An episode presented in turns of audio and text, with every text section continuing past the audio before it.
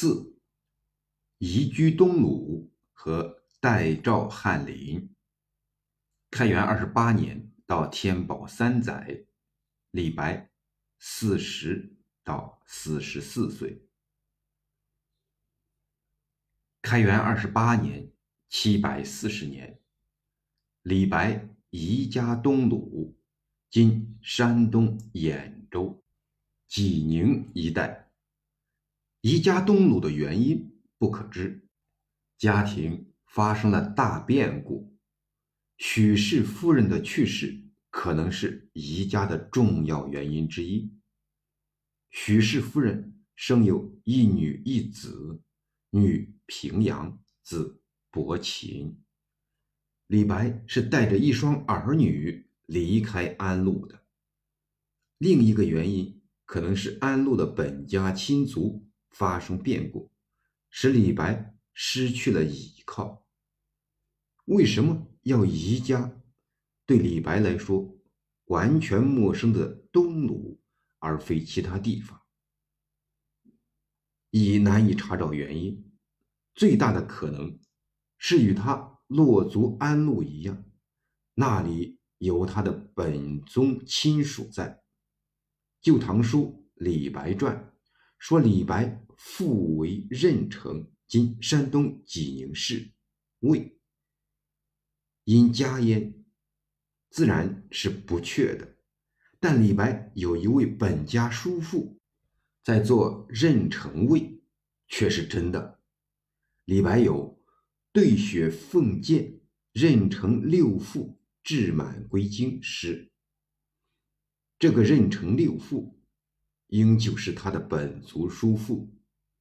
李白最初寓居之地，很可能。是峡丘县兖州治所。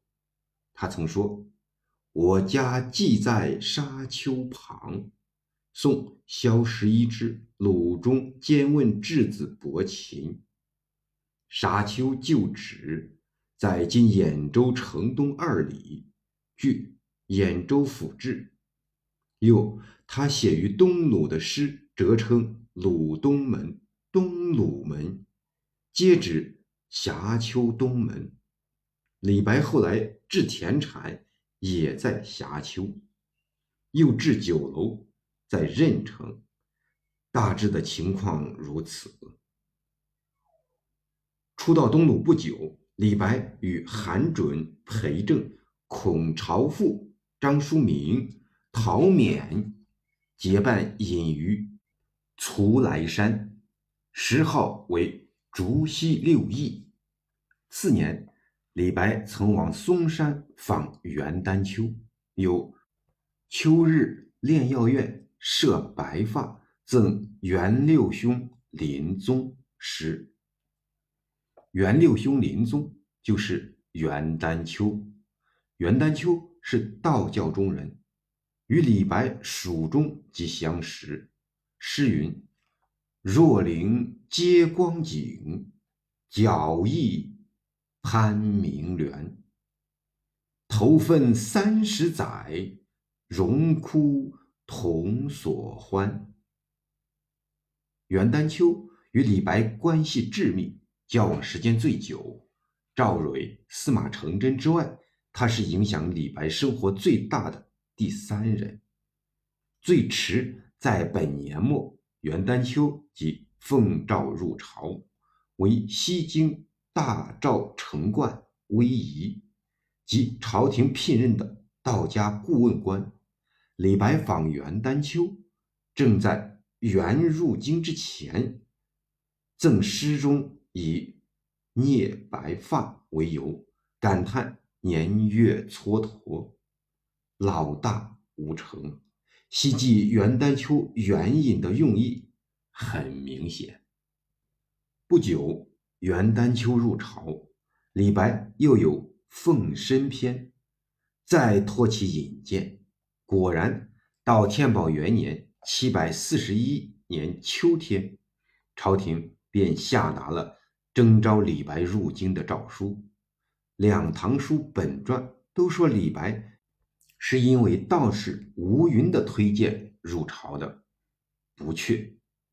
魏浩、李翰林集序为白与元丹丘因持影法师答，持影法师及玄宗之妹玉真公主。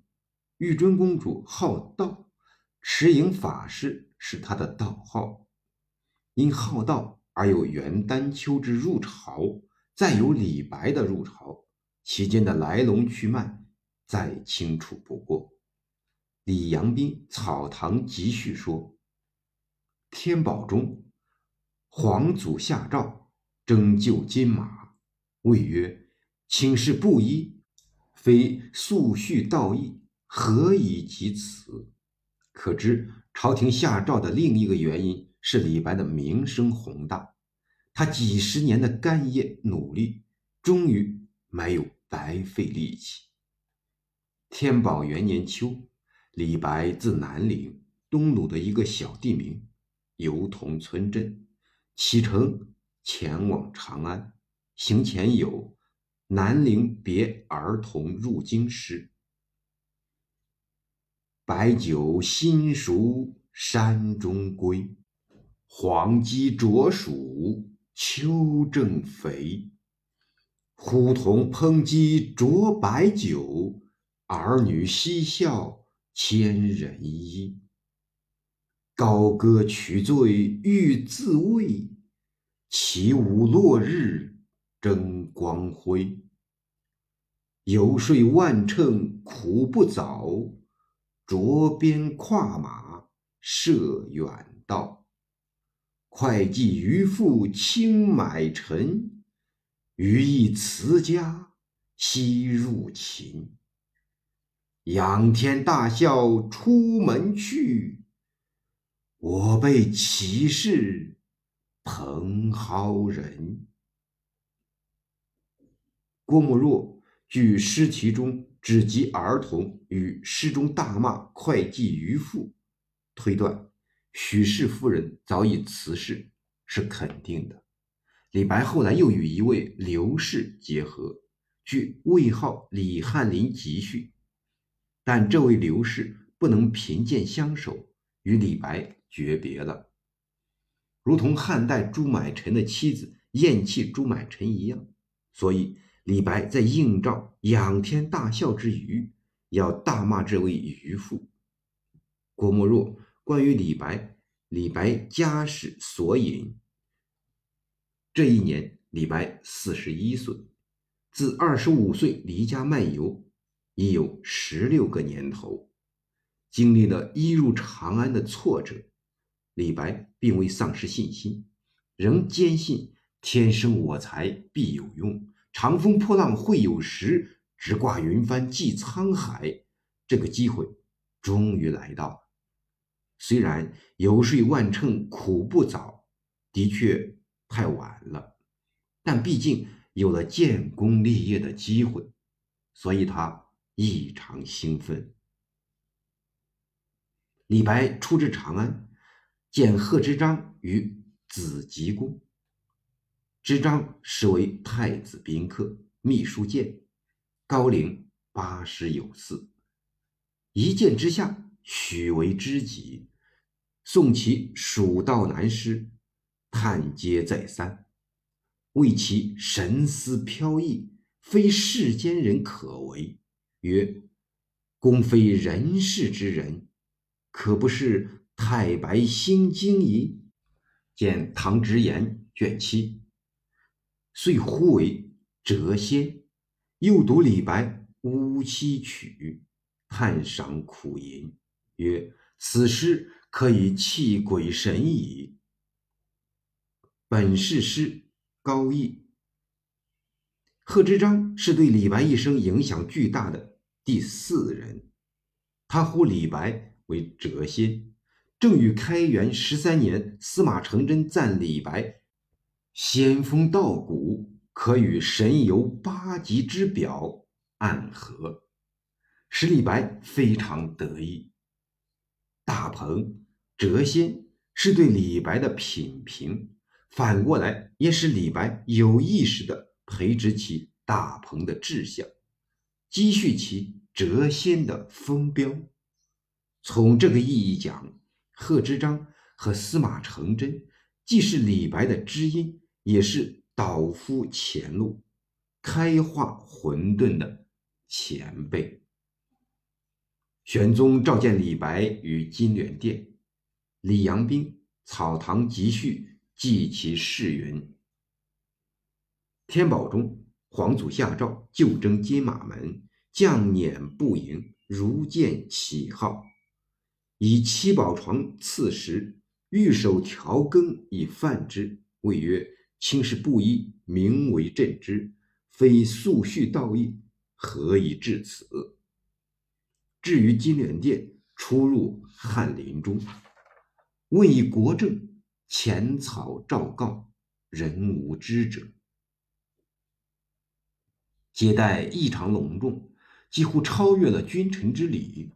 翰林院是朝廷专为文学之士设置的一个机构，并无固定的职分，只是随时听候皇帝差遣，或拟诏书，或备咨询。或事出游宴会，翰林院文人大都有实职，翰林学士只是荣誉头衔。刚开始，李白并无实职，但翰林学士的身份是很高贵的，因为他能得以接近皇帝。李白起初很可能参与了一些重大政策的决策。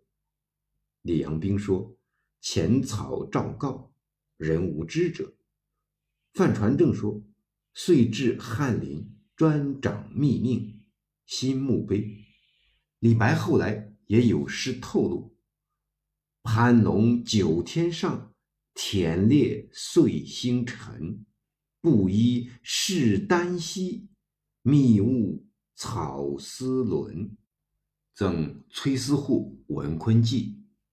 丝纶就是帝王诏书。与李白同时的诗人任华曾写过一篇杂言记李白，有句云：“见说往年在翰林，胸中葛毛何森森。新诗传在宫人口，佳句不离明主心。”胸中葛毛特指对军政事务的。擘画才能。可惜，今天我们所能依据着只是以上间接的资料，并不能找出李白参与政务、专掌密的实际资料了。有一点可能是真的，那就是李白曾替朝廷草拟过《和番书》，范传正新墓碑，天宝初。召见于金銮殿，论当事务，草答翻书，辩若悬河，笔不停辍。刘全白，唐故翰林学士李君节记，天宝初，玄宗辟翰林待诏，因为合番书，并上宣堂红线。一篇，范刘。都是李白同代人，他们的记载应是有根据的。和番书或答番书，今据不存，应是李白代表朝廷所写的对西域某藩的书信。此事后来为小说家所敷衍，有李太白醉草下蛮书那样的回目。这又可以作为李白的家世却与西域有某种联系的证明。李白的代诏翰林实际上多是侍从陪游之类，他的身份更近似于文学侍臣。李白集中如侍从温泉工作，宫中行乐词十首，龙池柳色初清。听新音百转歌等，都是奉诏所作。有名的《清平调词三首》是玄宗与贵妃在兴庆宫赏牡丹时，李白为宫廷歌手写的新词。天宝二年夏，玄宗犯白莲池，赵白作《白莲花开序》，时白方大醉，宦官以冷水卧面，使稍醒。大宦官高力士扶之以登舟。几乎玄宗所有的游宴活动，李白都曾侍从，并有奉诏应制之作，为作品未全保留而已。当时的唐玄宗已非往日宵衣干食、励精图治的英明天子，他陶醉在天下太平、边境安定、物富民康的所谓盛世之中。内宠宦官高力士，国事尽付于善阿谀的宰相李林甫和不学无术的贵妃族兄杨国忠，日与杨贵妃西游饮宴，安享太平天子日月。他召李白入京，并非希求辅弼之才，而是为了点缀他的风流天子生活。宋黄彻。巩熙诗话，老实不客气地说：“余观唐玄宗，区区于白，岂真乐道下贤者哉？其意即得艳词叠语，以悦妇人耳。”对于这种文学侍从的身份，李白的态度是矛盾的。一方面是满意的，因为多少满足了他建功业。求富贵的愿望，满足了他的某种虚荣心。他不止一次的津津乐道过这段生活。凤凰初夏紫泥照，夜帝成伤登玉岩。渔阳九重万乘渚，血浪赤溪清所嫌。朝天数换飞龙马，赤侧珊瑚白玉鞭。玉壶吟。昔在长安醉花柳，五侯七贵同杯酒。弃暗摇铃豪士前，风流肯落他人后。夫子红颜我少年，章台走马着金鞭。文章献纳麒麟殿，歌舞烟流戴帽檐。刘夜郎赠新判官。另一方面，他又是痛苦的，不堪这种昌优一般的宫廷文人地位。并渐渐对代赵翰林生活感到厌倦和不满。望终南山寄子阁隐者，下终南山过胡思山人宿置酒，题东西宫幽居等诗，对隐士生活表示向往。秋夜独坐怀故山，西岐杜陵登楼寄尾遥，忆东山等诗。更进一步流露出有志莫展、欲还故山之意。李阳冰《草堂集序》称他歌咏之际，屡称东山，指的就是这些诗。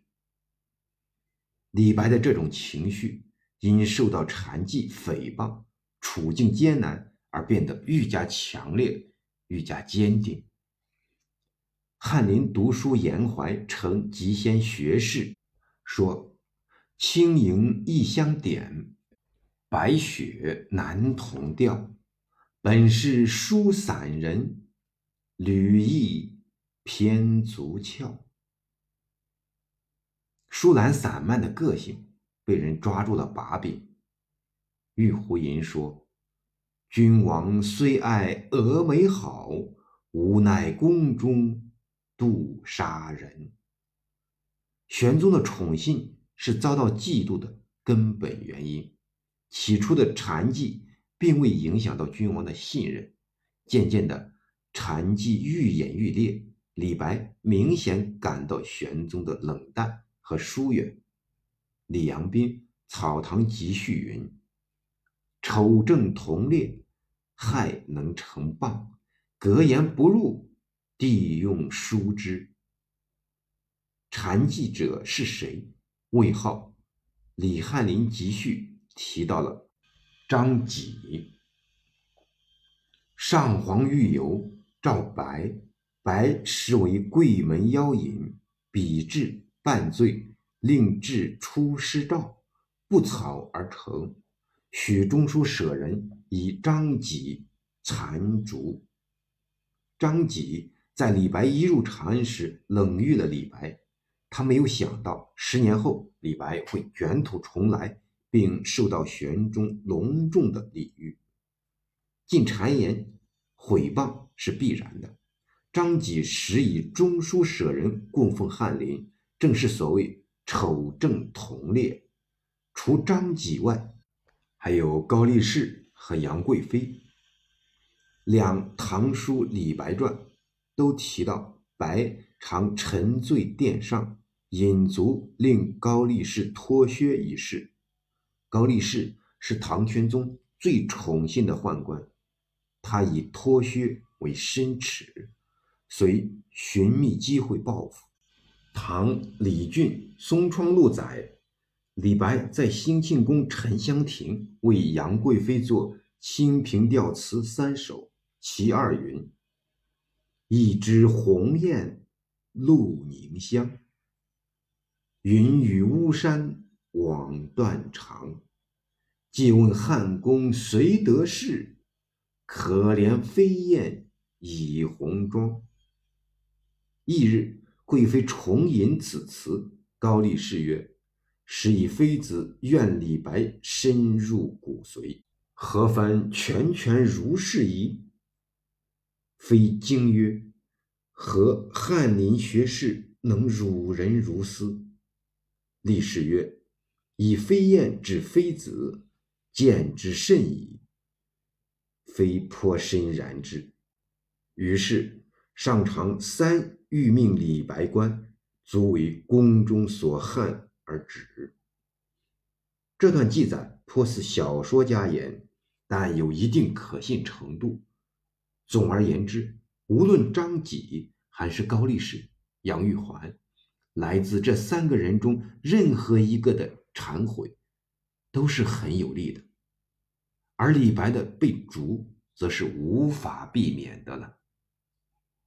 经过多日踌躇、几番徘徊之后，天宝三载（七百四十三年春），李白决意请求还山，过隐士生活。李白去在匡君祭时。而玄宗亦在点缀太平，君臣志趣相左，故玄宗不甚挽留。赐金准其还山，临行有初出金门寻王侍御不遇，咏壁上鹦鹉，东五吟及古风其二十二，秦水别龙首其四十，凤鸡不着素。等诗，这些诗或愤懑不已，或侧呛难平，既有决绝之词，亦有留恋之情。其痛苦更甚于一入长安离京之时。那时是望君门九重而不得入，未尝不寄希望于将来。此次却尽为侍臣。终于无所作为而去，是预见到永无还归之日了。天宝四载，李白在东鲁有诗云：“狂风吹我心，西挂咸阳树。”金乡送尾巴之西京。天宝六载，在江南有诗云：“总为浮云能蔽日。”长安不见使人愁。登金陵凤凰台，甚至十余年后，在流放夜郎途中，他还要说：“希望长安不见家。”于史郎中亲听黄鹤楼上吹笛，都是他离京时痛苦心情的延续。天宝三载春夏间，李白出长安，取道商州（今属陕西），东往洛阳，前后合计，李白待诏翰林不足两年时间。